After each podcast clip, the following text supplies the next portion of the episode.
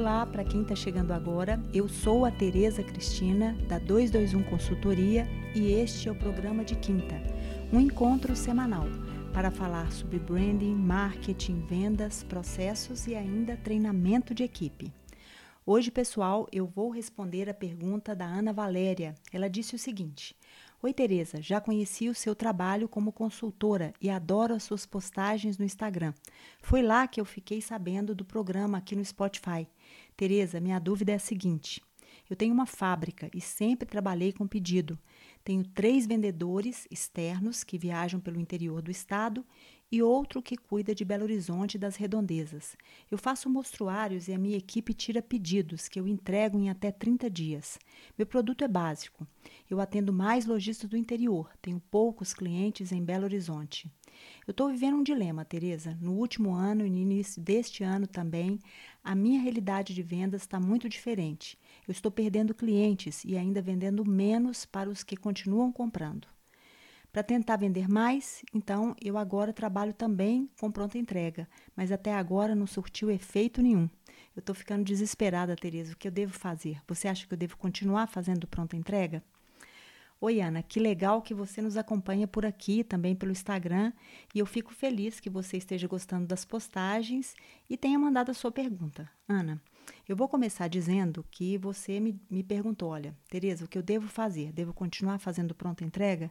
Eu vou dizer para você que eu não sei. é, a minha resposta não vai te ajudar em nada, né? Mas para poder te orientar, eu preciso de mais informação. Ana, cada vez mais, dentro de um mercado muito complexo, para que a gente possa tomar uma decisão, e a gente vive nesse mercado e essa complexidade tende a aumentar, eu preciso levar em considerações muitas variáveis, né? E o máximo de informação consistente, senão essa avaliação pode ficar superficial e o mais certo que a, sua decisão acabe sendo errada, né?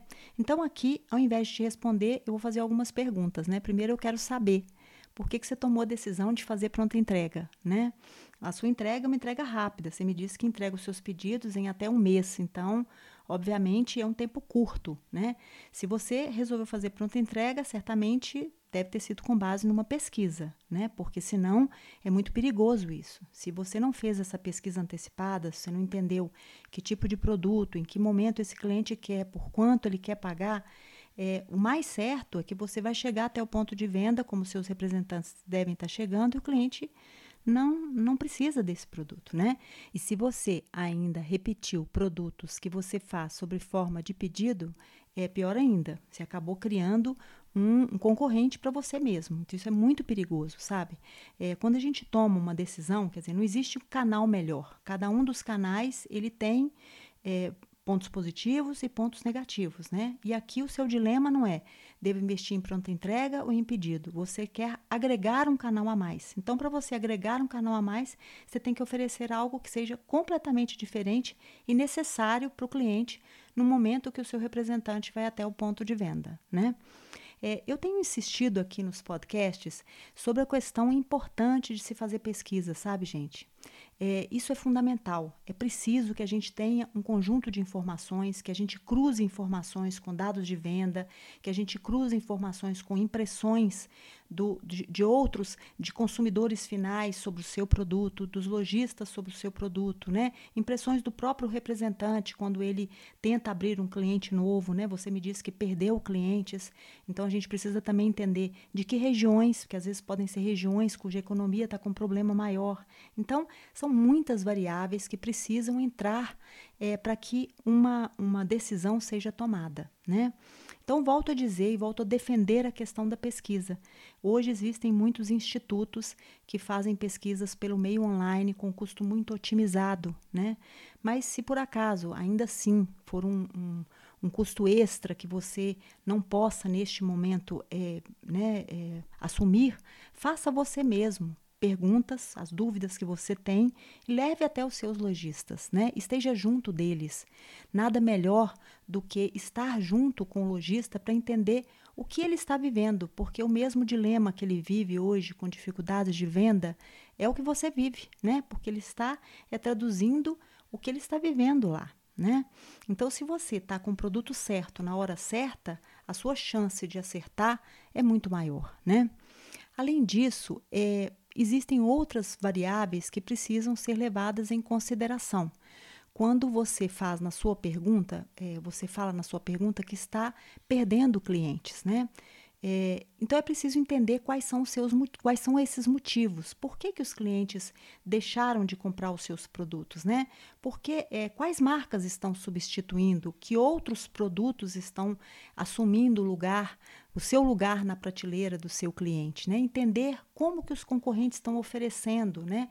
Por quanto, como, né? De que maneira. Então, são perguntas que são fundamentais porque isso torna a, a sua avaliação mais consistente, né? E torna a sua avaliação mais bem feita até para que você possa oferecer algo diferenciado para esse cliente, né? É, Há também um outro dado, é importante que você leve em consideração, é, dentro dessa sua avaliação, a qualidade da sua equipe. Né? Nunca, gente, o preparo foi tão importante. Né? Nunca o conhecimento de um, de, um, de um representante, de um vendedor é, sobre o negócio do lojista foi tão impactante, porque hoje o que a gente precisa é ter um time comprometido, bem informado, disposto a oferecer informações para o cliente e, sobretudo, se envolver com o negócio e com o sucesso dele. Né? Ana, no meu dia a dia nas empresas, no meu trabalho de consultoria, eu me deparo o tempo todo com problemas e com a necessidade de tomar decisões como essa que você está me apresentando hoje, né? Mas para isso, a gente precisa se cercar de muitas informações, de avaliações muito seguras no que diz respeito a produto, no que diz respeito à distribuição, no que diz respeito a preço, a forma como a sua marca está chegando nos pontos de venda, né? O que, que os seus clientes estão de fato demandando, o que, que os consumidores finais dizem a respeito do seu cliente. É preciso estar muito próximo desse lojista para entendê-lo melhor. Por isso é tão importante a gente fazer avaliação, cruzar dado, estar no campo sempre, né? Para terminar esse episódio hoje, Ana, eu quero aqui contar uma história que eu li num livro que eu adorei e quero indicar a vocês, né? É, Para quem não leu, Sonho Grande, escrito pela jornalista Cristina Correia, não é um livro novo. Ele conta a trajetória de Paulo Lerma e os seus sócios, né? É, em sua trajetória de de revolução que eles, eles criaram no capitalismo brasileiro. É uma história que eu quero contar aqui, que eu acho que é muito interessante, porque foi no momento em que eles compraram as lojas americanas. E qual foi a primeira decisão quando eles assumiram o controle de um segmento que eles não entendiam? Eu quero ler o trecho aqui, gente, se vocês me permitem. Pouco antes de assumir o comando das lojas americanas, quando ainda estava no conselho de administração, Sicupira que era um sócio do Paulo Lerman, enviou dez cartas para alguns dos maiores varejistas do mundo. A mensagem era sempre a mesma. Ele se apresentava e pedia para conhecer de perto a operação de cada empresa. Seu objetivo era aprender com os líderes para depois adotar as melhores ideias.